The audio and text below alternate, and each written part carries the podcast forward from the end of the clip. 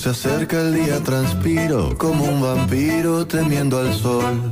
No me dan ganas que me den ganas, pienso en mi cama y allí me voy. Yo soy de aquellos que aman las luces, cuando las luces son de un farol. Porque si quiero puedo apagarlas, las altas horas prefiero yo. Gracias, Gustavo. Las 9 de la mañana, 38 minutos. Recién con María Silvia hablábamos de las temperaturas, de que ha vuelto la humedad, han vuelto los mosquitos. Ha llovido muy poco y sigue preocupando la altura del río, de los ríos, eh, toda esta cuenca que baña la zona de, de Santa Fe y la gran región. Y estaba leyendo las perspectivas para este año que se inicia, que no son muy buenas tampoco. Así que estamos en contacto con el ingeniero Juan Borus, que es subgerente de Sistemas de Información y Alerta Hidrológico del Instituto Nacional del Agua. Ingeniero Borus, un gusto saludarlo desde Radio M. Buenos días, ¿cómo está usted? ¿Qué tal, Karina? Buen día. Muy bien, por suerte. Bueno, eh, leíamos, ¿no? Estos informes que eh, tienen origen ahí en el Instituto Nacional del Agua. Es muy preocupante la situación. ¿Cómo la definiría usted en este momento y cómo se presenta en el yo la definiría como que continúa siendo preocupante. Es tan largo esto, es un episodio, un, un, escenario que estamos viviendo desde hace mucho tiempo.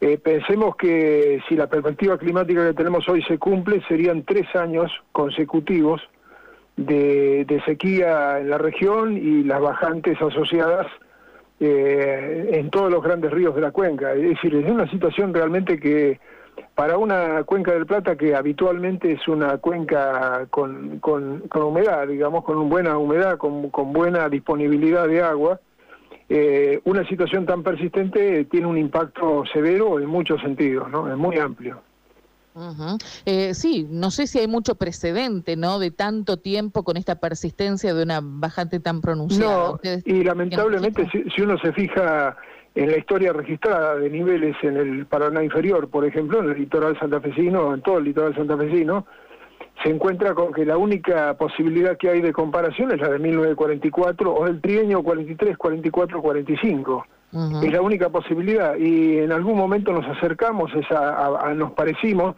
en algún momento hasta inclusive hubo una situación que fue peor que la de 1944, algún, algún, en una ventana temporal reducida, pero ahora con la condición en la que estamos ahora y con la perspectiva climática actualizada el miércoles pasado en el Servicio Meteorológico Nacional, la posibilidad de continuar muy cerca de aquello que fue 1944 o 1945 es muy cierta. Por lo tanto, eh, estamos bastante lejos de salir de este escenario eh, tan, tan exigente, tan hackeante, de, sequía y bajante, y, todavía tenemos por delante varios meses para, para, para eh, sufrirlo, ¿no? Concretamente. ¿Nos ayuda a analizar cuáles son las consecuencias? Debe haber muchísimas, pero digo a priori las más importantes de tener una bajante tan pronunciada y tan persistente. Sí, una consecuencia es netamente económica en varios aspectos. Tiene que ver, por ejemplo, para dar una idea, eh, la navegación fluvial tendría ahora en el, en el arco portuario del Paraná que va de Santa Fe hasta, hasta San Pedro, tendría su tercer otoño de aguas reducidas o bajo el nivel del límite de aguas bajas, con todo lo que eso significa en la limitación del calado de los buques y en, la, el, en el condicionamiento de la, de la operación portuaria, ¿no? en los dos sentidos. Y eso tiene un impacto económico sin ninguna duda, es severo, eh, y se va, va a ser atendido. Obviamente a medida que va pasando el tiempo, que, que es el tercer otoño, obviamente la experiencia eh, adquirida en los dos otoños anteriores se aplica y el impacto es en términos relativos menor, pero igualmente es este no se puede inventar nivel fluvial como para calar el buque los buques eh, con mayor carga, ¿no? Es muy difícil eso. No, claro, y el otro, otro, otro impacto económico que tiene que hay que considerar y que es importante que el, el agua de consumo en las, en las ciudades ribereñas se capta fluvialmente mayormente y esa captación del agua fluvial tiene un costo, siempre tiene un costo, no, cabe la menor duda, pero en una situación de persistencia de aguas bajas, ese costo es mayor, sin ninguna duda que es mayor porque hay que adaptar las, las tomas, la estructura de tomas, hay que adaptar las bombas, hay que captar el agua en condiciones de, de calidad eh, menores que, la, que lo normal, porque los, los, eh, los contaminantes se concentran mayormente en aguas bajas, eh, se puede hacer frente a cuestiones como lo de las cianobacterias y las floraciones algales, que, que eso es dable esperar en una situación como esta y especialmente en el verano. Y todo eso se traduce en un mayor costo en cada litro de agua que llega al domicilio de cada, de cada usuario. O sea que económicamente, sin ninguna duda, que esos dos están en, en primerísimo lugar y hay un montón de otros impactos que tienen, por ejemplo, la, pesquería artesanal de Corrientes está sufriendo un impacto muy severo, muy grande. Otra, por ejemplo, es conforme continúe esta situación, que yo no, no creo realmente que dure tanto, tanto como para llegar a, la primavera que viene, pero de cualquier manera eh, podría llegar a ocurrir que esté limitada la captación de agua fluvial para, para riego en arrozales o en alguna algún tipo de explotación de ese tipo, ¿no? Claro, hoy teníamos justamente el contacto de un oyente que nos escribía desde San Javier y hablaba de que, bueno, están analizando con mucha preocupación este tema por la falta de lluvias y porque además se les complica captar agua con las bombas para, para el arroz, ¿no? Sí, exacto, sí, sí, es un, es un tema para la provincia de Santa Fe, es complicado y este y bueno, están todos los otros impactos que hacen al uso del agua fluvial que sin ninguna duda estamos acostumbrados a que nos sobre el agua. Ese es el gran tema. vivimos en el tercio húmedo de la Argentina y, estamos acostumbrados a que nunca, sea, este tipo de problemas no es frecuente para nada. Pensemos que llevamos 38 años de, sistema de alerta hidrológico de la Cuenca del Plata y es la primera vez que se da una, una bajante tan persistente y tan intensa como esta. Es este novedoso para todos, es hackeante para todos nos obliga a extremar las herramientas que tenemos de monitoreo para tratar de adivinar qué, qué puede llegar a pasar y cómo puede llegar a ser el impacto en cada caso. En cuanto al origen de este, de este fenómeno, de este momento hídrico que se está viviendo, eh, ¿tiene que ver con la falta de lluvias o hay otras cuestiones asociadas también que son importantes? Concretamente, no solamente el origen tiene que ver con la falta de lluvias, sino que la expectativa de mejora depende totalmente de la lluvia, sí, sí, no, no cabe la menor duda. Por supuesto que hay un montón de preguntas que se hacen y que van a tener su respuesta cuando este escenario termine, que es qué, qué parte de lo que está pasando tiene que ver con la variabilidad natural, climática natural, y qué parte tiene que ver con el cambio climático. En, realidad lo de variante, lo de la eh, variante clima, la variación climática natural ya no sé qué significa en realidad porque hemos visto que eh, en nuestra región estamos teniendo una variedad climática muy, muy potenciada, muy activada, eh, mucho más eh, dinámica de lo que teníamos un par de, décadas atrás, digamos. Este, está potenciada, sin ninguna duda. Si esa es la manifestación más evidente del cambio climático, bueno, entonces tiene relación con el cambio climático. Pero de cualquier manera va a haber que esperar a que este escenario termine para tener una, una definición por parte de los climatólogos, sobre todo, sobre qué relación hay entre esto que estamos viviendo y el cambio climático. Claro. Ingeniero Borus, le quería preguntar también con qué nos vamos a encontrar cuando esto eh, termine. Digo, con qué escenario, con qué eh, eh, diferencias en los cursos de agua nos podemos encontrar a partir de lo que ha dejado la bajante y cómo puede modificar, por ejemplo, la laguna Setúbal, de la que se ha hablado tanto aquí en la vera de, la costanera santafesina, ¿no? Yo, yo creo que todo va a depender con qué gradualidad o, aceleramiento se produzca el, retorno a la normalidad.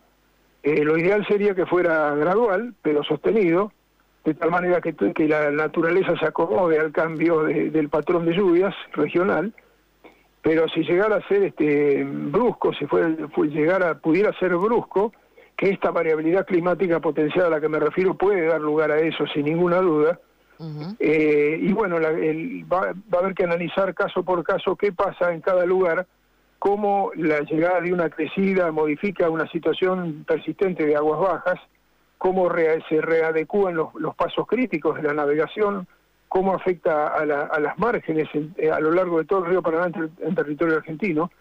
Eh, son preguntas que uno se hace y que obviamente obliga a estar atentos para, para cuando pase de una manera o pase de otra, ¿no?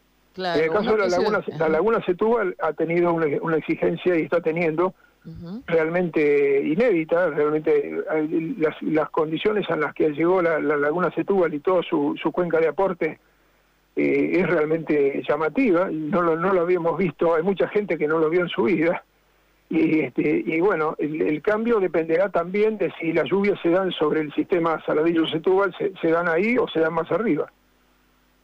Eh, claro, estaba pensando en cómo uno observa que, es un ciudadano común y simplemente al, salir a caminar o dar una vuelta por la costanera, observa aquí en la laguna y se observa en otros cursos de agua también, cómo ha crecido la vegetación en los márgenes, que ha avanzado sobre lo que era justamente el, el lecho de la laguna y si eso puede llegar a perjudicar en el momento de una crecida que a lo mejor pueda ser eh, muy, muy fuerte, ¿no? muy pronunciada de un, momento para otro, eh, con la resistencia que pueda oponer ese tipo de, vegetación. es, una, es, una, buena pregunta porque obviamente eh, la, nueva vegetación ofrece una resistencia adicional a la llegada al frente de onda de, recuperación, llamémosle para no llamarle de crecida, que se pueda dar y sin ninguna duda que va, va a tener su efecto. Pero insisto en que no es lo mismo que se dé el retorno a la normalidad de una manera gradual que se dé de una manera brusca. Eh, eso habrá que analizarlo de, muy, muy despacito. Además va a depender también de si primero se dan las lluvias normales en la mitad norte de la cuenca del Plata, donde se forma el río Paraná y de esa forma crece el Paraná y después se normaliza por entrada de leyes o por lo que sea, se va normalizando la, cuenca del, de la Setúbal, o si al revés, primero se dan las lluvias aquí abajo, se dan en, el tercio inferior de la cuenca del Plata, cubriendo el aporte a, la, a la Setúbal, y después se da la crecida del Paraná. va a depender de una cosa o de la otra, que obviamente que estamos atentos a cómo evoluciona el clima para saber, imaginarnos qué probabilidad hay que se dé de una manera o que se dé de la otra, ¿no? En cualquiera de los casos, ¿cuáles son los meses eh, de, mayor cantidad de, lluvias eh, en años normales, digamos, no? Eh, mira, en años normales yo te diría que si uno ve el mapa de la Cuenca del Plata, quedan algunos lugares en los que todavía la estacionalidad es bien definida. Eh, entendiendo por estacionalidad eh, la distribución de lluvias en el año. Digamos, en la, cuenca del Bermejo, la cuenca alta del Bermejo, la alta del Picomayo, las nacientes del Paraguay, las nacientes del Paraná, es toda una región en la que todavía uno puede hablar de cierta estacionalidad. Aún así, fíjate que en el mes de diciembre, teóricamente, eh, sobre la alta cuenca del Paraná en Brasil, se tendrían que haber dado las lluvias estacionales y, con intensidad y fueron menores de las que se esperaba, mucho menores. Por lo tanto, es difícil pensarlo y en lugares como la cuenca del Iguazú, que generalmente, y la provincia de Misiones y el este de Paraguay, la estacionalidad en esa región está totalmente desdibujada. Es en cualquier mes del año uno puede tener la bajante del año o también la creciente del año. ¿no? Cualquiera de las dos puede pueden darse perfectamente eh, en cualquier mes del año. Así que, eh, en principio... ¿Cómo? No, le quería preguntar además si la recomendación bajo estas circunstancias que ustedes hacen es racional, racionar la utilización de agua. Muchas veces, eh, no sé si desperdiciamos, pero por lo menos somos muy poco cautos, ¿no? En la utilización de la misma agua que después utilizamos para consumo. Sí, sí, no, sin ninguna duda. Está, es la oportunidad histórica que tenemos de, incorporar a nuestros hábitos esa consideración especial del agua como recurso vital y que, y que además cuesta mucho, aún en épocas normales, tengamos en cuenta eso, que disponer de, una, de un litro de agua potable en nuestro domicilio tiene un costo, no es que no tiene un costo. Nos acostumbramos a que sea lo normal y que abrimos la canilla y sale el agua, pero eso tiene un costo. Por lo tanto, aprovechemos esta oportunidad para tomar conciencia de ello y hacer todo lo posible por no derrochar.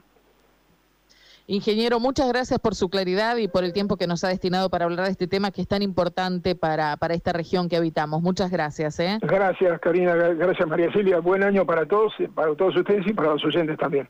Gracias, muy amable. Gracias. El ingeniero Juan Borus es el subgerente de sistemas de información.